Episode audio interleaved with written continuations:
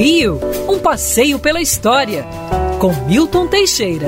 Bom dia, Mário. Bom dia, ouvintes. Tenham todos uma ótima semana. Nossa, tivemos agora o bicentenário da independência do Brasil, para logo depois receber a notícia triste do falecimento da rainha Elizabeth II da Inglaterra estava velhinha, já estava bem, bem avançada em anos, mas foi repentino e pegou todo mundo de surpresa e deixou o mundo triste. Uma rainha simpática, de bom humor e que muita gente não se lembra porque não era nascido. Veio ao Brasil uma única vez, uma única vez. O pai dela esteve aqui em 31 mas ela esteve aqui em 1968, em plena ditadura militar, no pior ano que poderia existir, perto das, das grandes conflagrações públicas. Ela nos visitou de 1 a 11 de novembro de 68. Veio para cá para, dentre outras coisas, assinar o contrato de construção da ponte Rio-Niterói, é, ela representando nove empresas canadenses chefiadas pela Enterprise Cameron Company. Então, portanto, foi uma viagem de negócios, mas aqui o que ela teve foi festança. O iate Britânia chegou a Recife no dia 11, onde foi recebida pelo governador e ela doou dois cisnes lá pro, pro Jardim Zoológico e ganhou de presente um casal de onças é, um casal de onças, bebês, verdade seja dita. As onças foram para a Inglaterra de avião. pela BUA, empresa aérea da época, e foram de avião, foram mais rápidos do que ela de iate. Então, depois de Recife, ela foi para Salvador, onde foi muito bem recebida e tudo mais, visitou instituições culturais, museu, visitou o Museu de Arte Sacra e tudo mais. E depois voou para Brasília. Em Brasília teve uma recepção oficial lá com o ditador.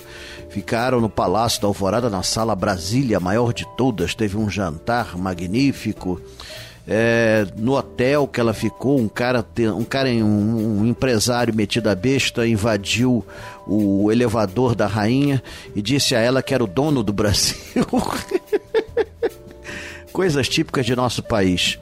Depois foi a São Paulo, a Campinas, visitou instituições culturais, instituições públicas e finalmente o Rio de Janeiro. No Rio de Janeiro, ela chega nos últimos dias e tem uma agenda lotada. Além de é, visitar instituições culturais, ela ficou hospedada na antiga embaixada britânica, hoje palácio da cidade. É interessante que onde a rainha está é a sede do Império da Commonwealth. Portanto, o Rio de Janeiro, por alguns dias, foi sede do Império da Commonwealth e o palácio, é, que hoje é o Palácio da Cidade, sede da Prefeitura, foi palácio sede da Commonwealth, pelo menos por alguns dias. A Commonwealth conglomera 15 nações.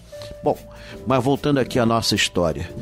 E ela teve uma, uma visita, visitas agendadas a museus, estabelecimentos culturais, esteve no Maracanã, onde foi apresentada ao rei Pelé e ao príncipe Gerson. É, inclusive assistiu o jogo, a cadeira dela está lá até hoje. E curiosamente, jantou no Copacabana Pausa, agora teve um jantar na casa de um famoso empresário da mídia no Cosme Velho.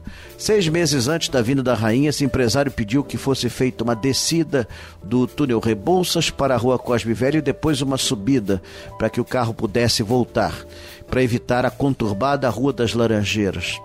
É, isso era para ser provisório e acabou definitivo. Hoje o bairro de Laranjeiras e Cosme Velho são bairros de passagens graças a essa artimanha. Ela esteve até na favela Dona Marta, coisa que ninguém fala. Ninguém fala. Ela esteve na favela Dona Marta e inaugurou uma escola. É, essa escola foi tão mal construída que pouco tempo depois de inaugurada teve que ser demolida. Me lembro dela passando de Rolls Royce na Rua Voluntários da Pátria, onde moro. E me lembro de tê-la aplaudido, eu, um menino de 10 anos, deslumbrado, ao ver uma rainha pela primeira vez na minha vida. Aliás, foi a primeira e até agora a única.